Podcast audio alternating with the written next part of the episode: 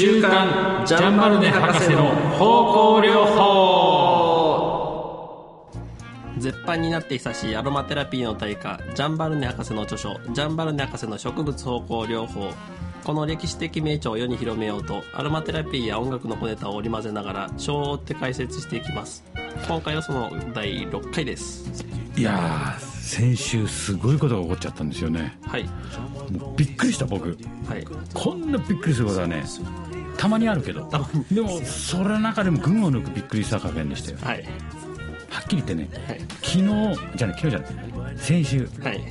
ジャンバルネ博士から電話がありました、電話が。電話が。まああなた何言ってんのそんなねもう死んでるのにって思うでしょ？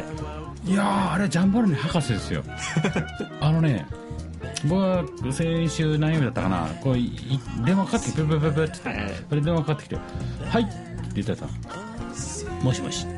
あれ？なんか初老初老かね？まあ高齢まあ年上の方が電話あのー、高山ですああたはい高山？高山さん。植物療法の翻訳者。の高山です。おお高山さん。えー、本当ですか？ゲハゲハゲハゲハゲハ。本当ですか？いやちょっと僕からまたお電話かけ直しますよってなって電話番号聞いて。ピュッてかけたけそしたらね何があれジャンバルネ博士かというとはい。乗り移ってるわけよ。口調が。あー。はいちょっと補足しておくとあのこの、ジャンバルネの、えー植物方向療法の翻訳者の高山凛凛太太郎郎氏。先生もう凛太郎先生から。から電話が電話があって直接直々に。俺電話かかってきて普通だったら「いやどうこうしたこうした」って。ノリも緩やかかなと思うんですけど、はい。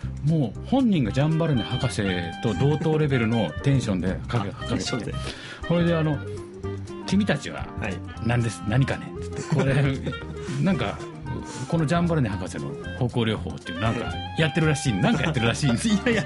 ちょっとあの君たちは何者だと。で峰井って何だってそもそもいや三つ姉ちゃんの略で峰井ですと。あ飛ぶみたいなちょっとありつつ あのーなんかこれよく見てるとあの本を書いてねあジャンバルネ博士と翻訳者がなんかまるで同化したような文体がどうこうって書いてあるよね。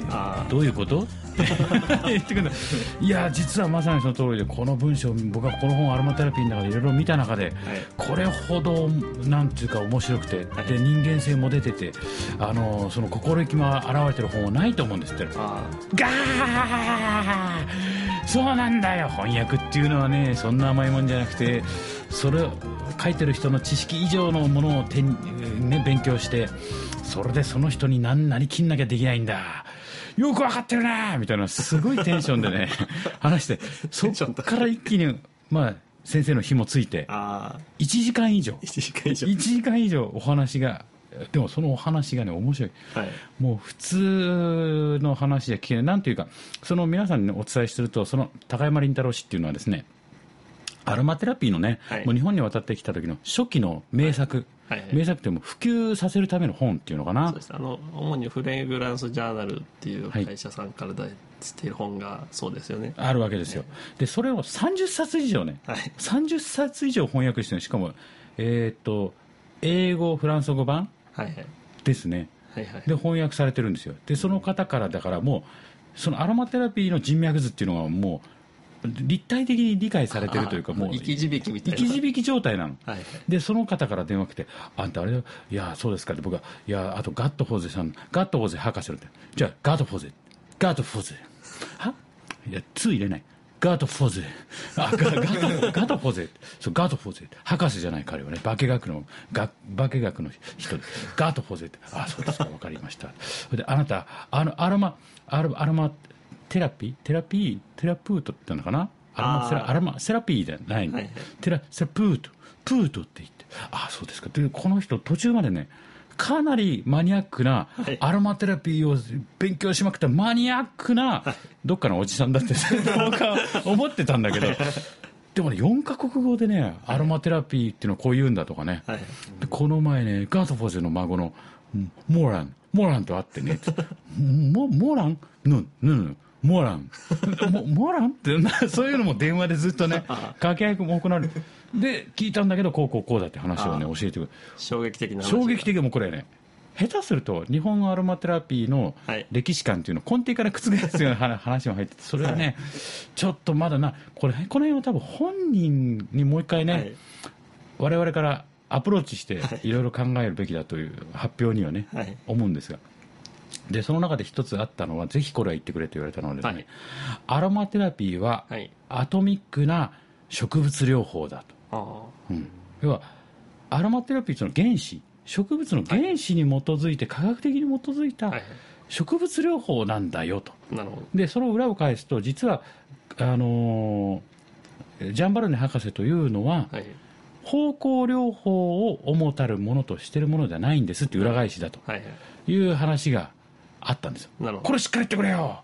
これしっかり言ってくれって。すごい勢いでね、もうガッともうまさにジャンバルネ博士、僕の考えてるジャンバルネ博士像の状態でした。うん。これが、これが言いたかったんだって、訴えたかった、訴えられた。わかります。で、なぜ、まず最初にね、これ言われました。実は第三章の、はいこの概論の頭がまさにその世界の真髄たる話がね、ね4章ぐらい続くんですよね。そのアトミックな植物療法だというところでね。うん、そういう部分を、まあ、お伝えしていきながらいきたいと。うんはいまあ、とにかくしそういう衝撃レベルのね、はい出来事さえ起こるようになってきた頃それであ高山林太郎氏はけどうあのあこんなことやってますって言ったらどんどんやれもういいやそれはそれはいいことはどんどんやんなさい。どんどんやんなさいよ。って言っていただけたんであまあ公認ということで。お恐恐れることなくね、まあこのまま進んでいきたいと別に今まで恐れてたわけじゃないですけどね。何を恐れるわけではないんですが、はい。まあこのまま法を進めていきたい。はい。というところでございます。えー、とじゃあ今日はですね第3章概論ということで入っていきたいと思いますね、うん。うん。ちゃんとまた今日もねこれでいきたい。これちょっと変えてみてよ。はい来るでしょ？いいですね。いい匂い。カツンとくるよね、うん、じゃあペパーニントでね行ってみましょうか。はい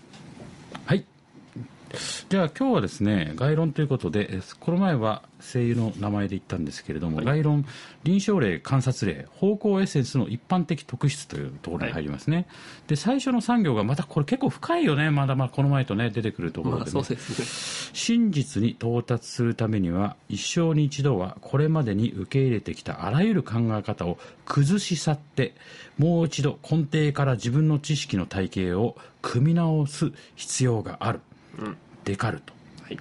というまた引用が入ってこれまたね非常に深い お話でございます。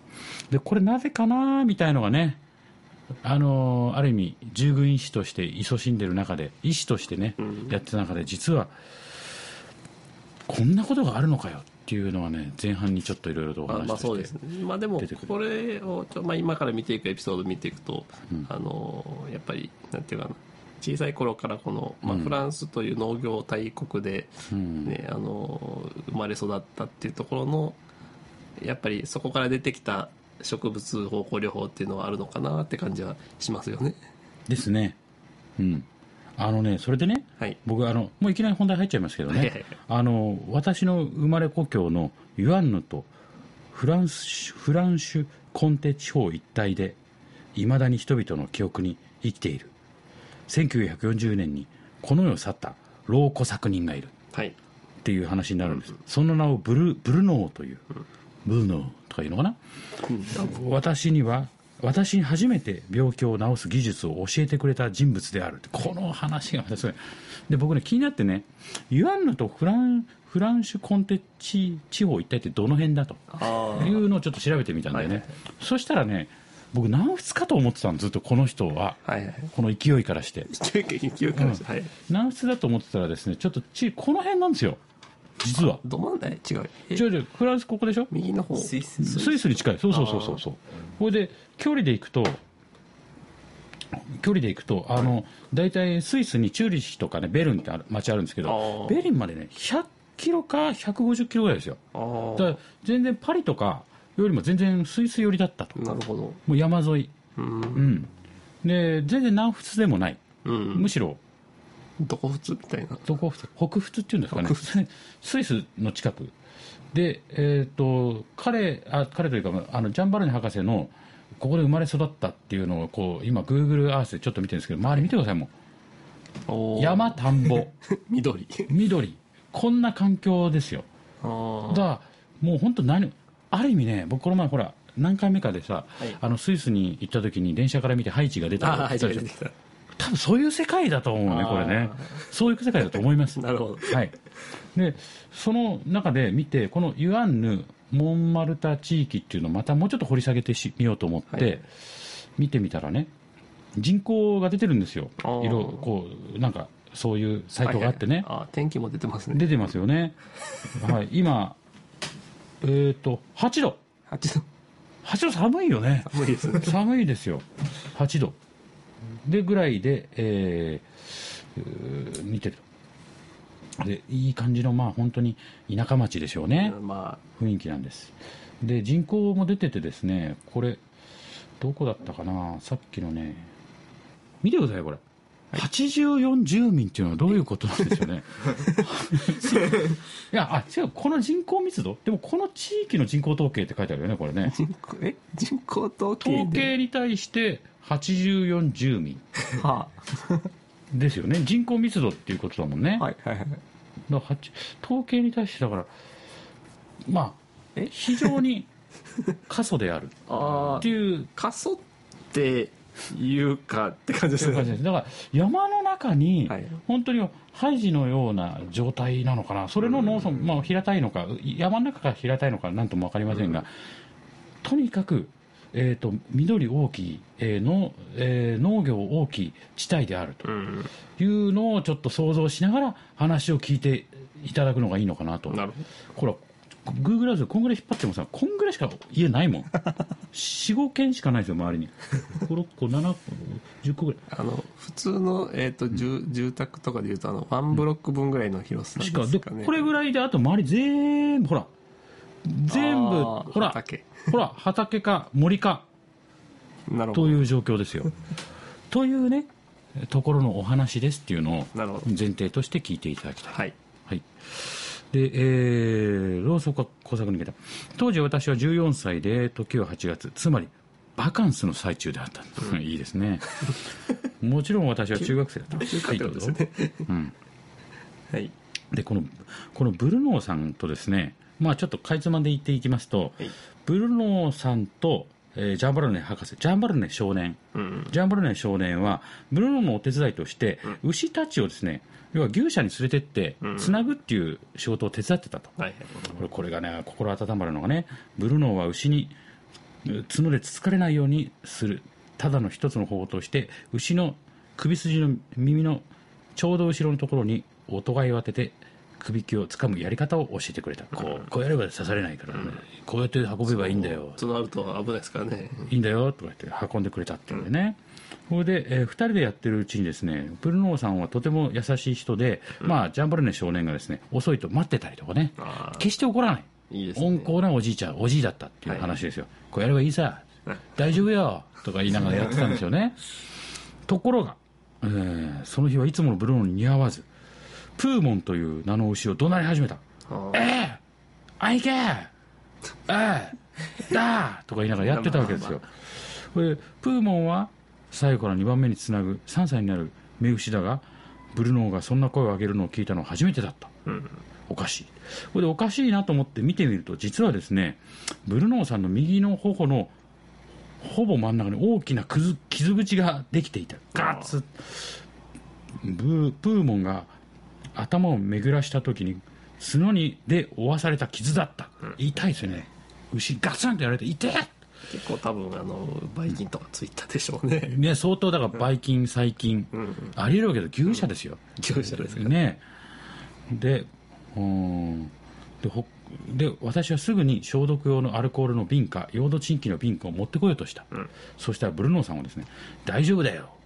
明日になりゃ後も消えてしまうさと言ってひょいとクモの巣を取ってそれを傷に直に貼り付けた。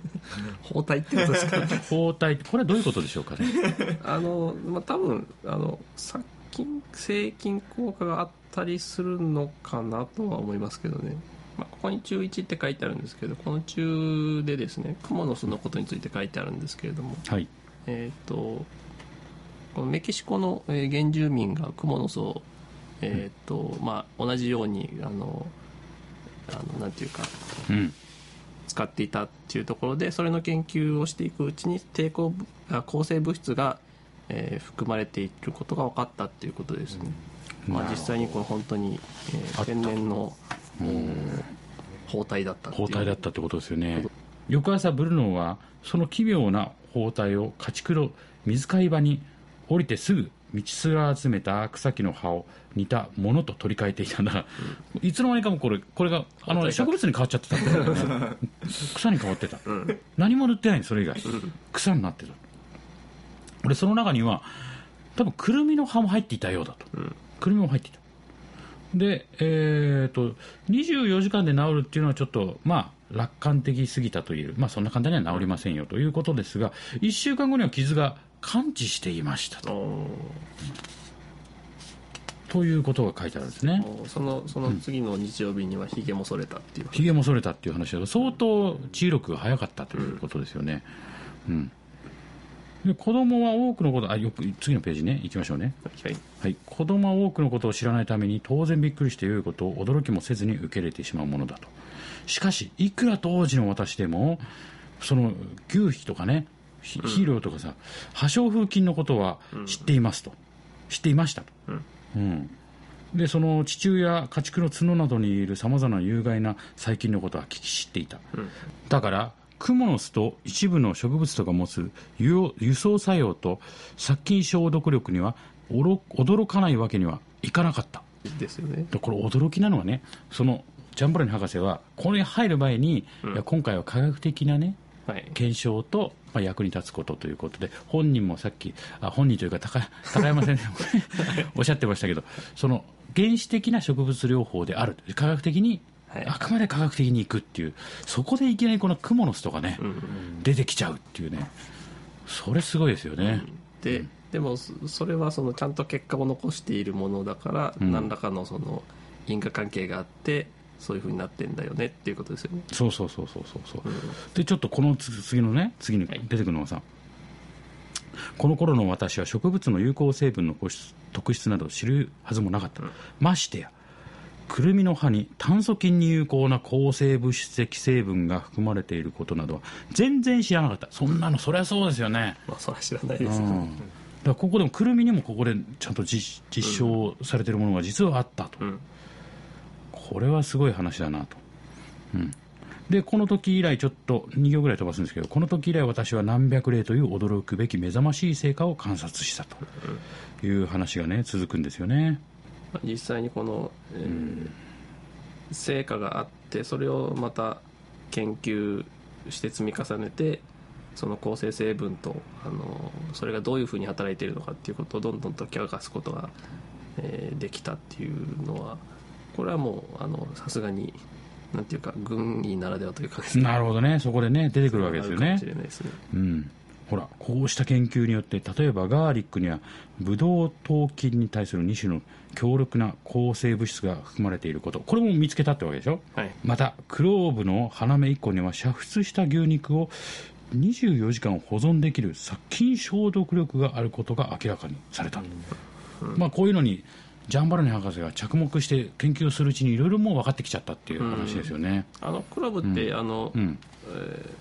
煮沸した牛肉を保存と書いてますけど要するにこれ料理したってことで煮込んだってことですよ多分。ああそういうことですね、うん。でそれよくあの、あの煮込み料理の牛肉とかやるときに使われるクローブがここにあのあるんですあこれはまさにあなたの台所から今持ってきたもんですね。そうそうそう。クローブ。うわスパスパイスのクローブですねこれはあーこれはすごいね。ああきつい。きついね。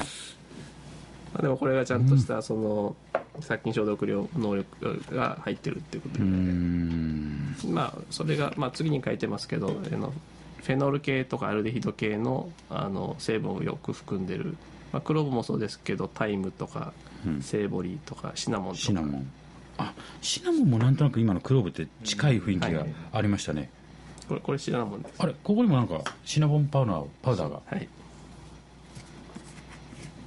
まあ、これもその腸内シナモンだね。はいはい。はい。腸の中であの、あのなんていうかそのへ変にあの腐敗させてしまううんうんあの働きを持つばい菌とかをですねあの特に熱帯地方で使われていて、あのまあ、健康を保つのに役立ってるということが書いてありますね。うんそうですね。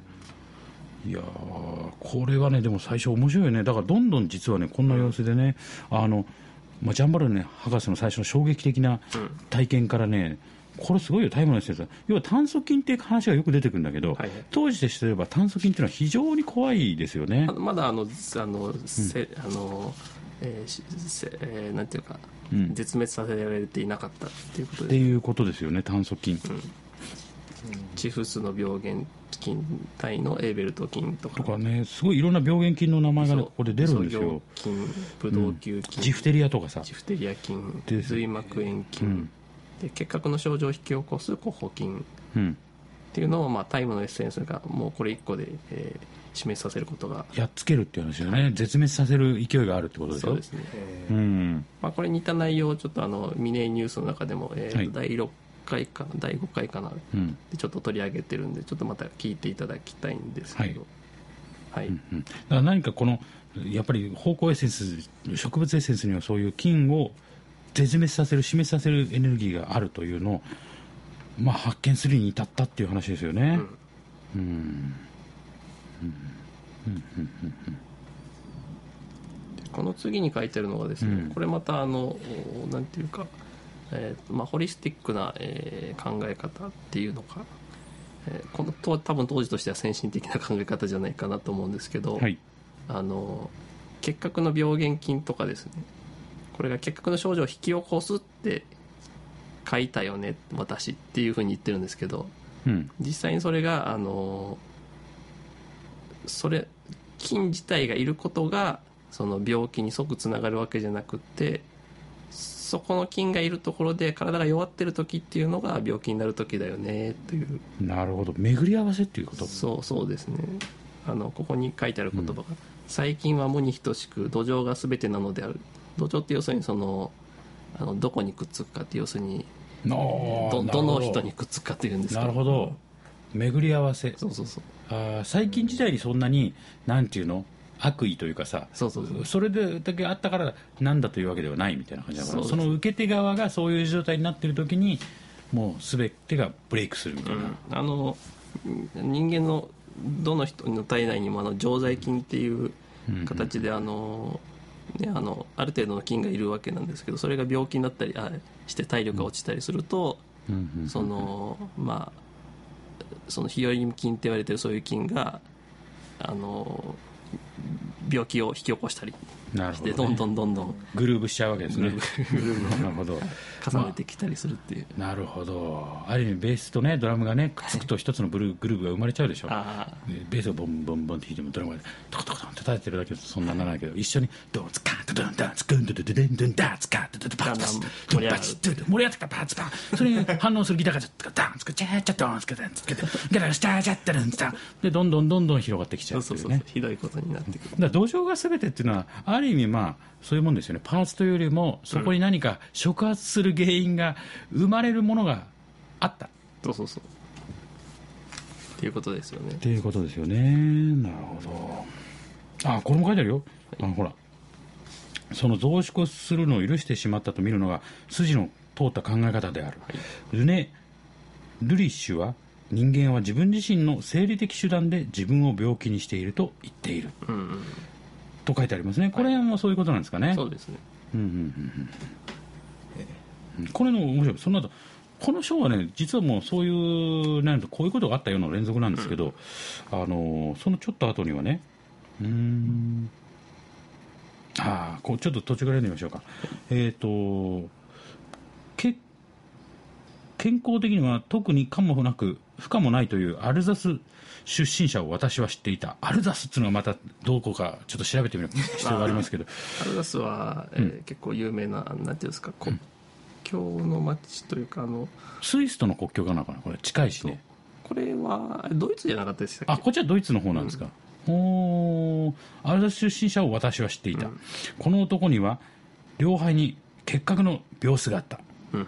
これは辛いところがどんな天候の時でも死人の中で野天生活を余儀なくされているうちどなんでなんでそんな余儀なくさせされるような人生になってるんだ？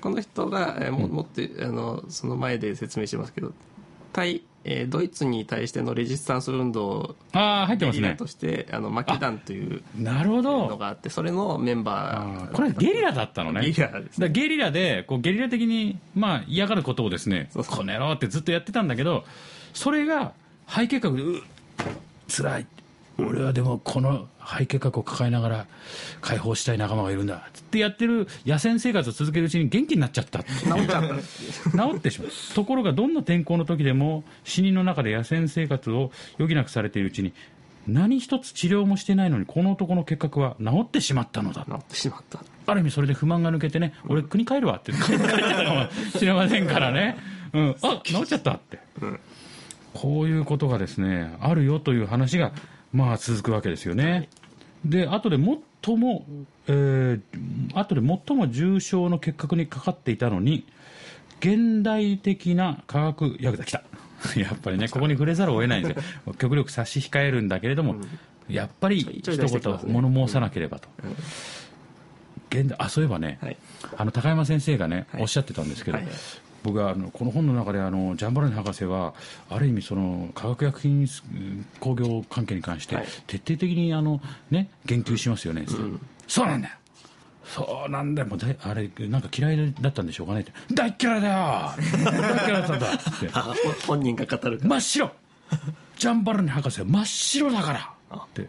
もうそんなね御用学者とは無縁。真っ白だとか言ってたのでまあその分こういうふうにねどんどん出てくる。まあ、もの申せるっていうね。なるほど。もそれなりのそのなんていう後ろめたさゼロってことですそういうことですね。うん。で現代的な化学薬剤や抗生物質剤を使う療法を一切受けずエッセンスと自然療法だけで結果を直した例をいくつか挙げるつもりである、これからじゃんじゃん出すよってこういうの。うん。うん、サナトリウムは、えー大都会の真ん中に建てられるであろうか。多分か結核のサナトリウムってことでしょうね、あ何ですかそれは？えー結核の療養所、あ療養所のことをサナトリウムっていうの、はい特殊な植物の状況のためにそこの空気が健康に良いと認められているモミの花林の中や野原の中にサナトリウムが建設されているのはご存知の通りである。ご存知でしょうねと。ということですよねいやーなかなかねこの何ページ読んだだけでも結構すごいですよね。その当時の植物量、まあ、ある意味ねジャンバラネ博士がこういうものに興味関心を示す何か土壌があったんでしょうけどね、それがさっきね、まあ、皆さんちょっと申し訳ありませんがちょっとあの地グーグルのねはい。地図で見て,、見ていただきたいんですけどそのユアンヌユアンヌって地地方をね出すとあらこんなにこんなにのどかなとこだったのっていうのが見えてきますから、はい。やっぱそういうところにいるとねこういうふうに植物の力とかね、に囲まれてでそれをやっぱりあの医療という面でどんどん突き詰めていくのでそれが解明されていったという、ある意味これだけでも相当な貢献ですよね、うん。うん、そうですまたあのちょっと補足しておくとあのフランスってあのささっきからタイムとかよく出てくるんですけどはい。タイムの産地なんですよ、えー。あそうなの？はい。あのいろいろな、ほう。はいはい、タイム。タイム。ほう。タイムって昔カルチャークラブで僕すごい好きな曲だったの急にちょっとすいませんね80年ポップで今まであのプログレとかさあのロックのこと言ってて急にポップになっちゃいますけど80年代のしかも。はい。あの曲すごい好きでね僕ね。ドゥンドゥンドゥンドゥンドゥンドゥンドゥンドゥンってね。あのイントロがまた良くてね。なるほど。うん。はい。あまあまあその話タイムの話は後ほどまた、ね、次回以降にやるとして。はい。はい。ということでじゃあ今日ちょっとまた今日は35ページまではい。行きましてそのジャンバラネ博士の衝撃的な植物療法との出会いのあ瞬とあの、間ですね。我々とあのジャンバルネ博士との出会い、出会いってこれは。びっくりした。本当衝撃の回ということでね今回は。はい。でちょっと峰木アロマ音楽メディケアからお知らせなんですけれども、あの来週からですね、はい。あのこの峰木ラジオで2つまた番組がはい。スタートすることになりま新した番組が。もうタケノコ状態。でニョキ一発目ニョキって言ったのはこの番組、ねジャンバルネのはい。ジャンバルネ博士の方向療法、はい。2つ目ニョキ出てきたのがあのミネニュース。はい。で3発目ニョキって出てくるのがですね来週月曜日に砂川えりかの「おじいおばあが喜ぶベストソングス」っていうね。これ面白い。これは面白いよ。面白い。もう我々の面白さとはまた別世あ界ですけど。別でかはいあれはあのね、まあ、とにかく面白い。はい、ぜひ聞い砂川えりかさんっていい具合のね都口を話す、まあ、歌い手さんなんです、はい。これは面白いで、えーもう一つですねはい。始まるのが、えーアルファ派週間。アルファ派週間。っていうね来週だから音楽音楽音楽週間。あなるほど。ということで、えーまたそちらも走りますんでね。はい。あのどうぞお楽しみいただければと思います。あとあの皆様のおかげでですねジャンバルネ博士の方向植物方向療法のポッドキャストがですね大体療法のカテゴリーで今ちょっと1位になってると思いますえー。今後も、えー支えていただいて。そうですね。皆様が聞いていただける はい。おかげでですね私たちもこういうふうにねあの聞いていただけて楽しくやれる。かつ高山凛太郎先生にも注目していただいて、はい。ガハハハハハどんどんやれ。どんどんやれよ。みたいな話を声かけていただける。はい、ということですよね、はい、なはい。のでまたその、えー高山先生の衝撃的な話もどのかのタイミングでちょっと。どうするかね。一回ねというかまあこちらから一回もう一回連絡というかお電話させていただいて。はい。でそこでもう一回掘り下げるかみたいなね。ホリスティックだけに。ホリスティック。お後がよろしいようでそれではまた来週、はい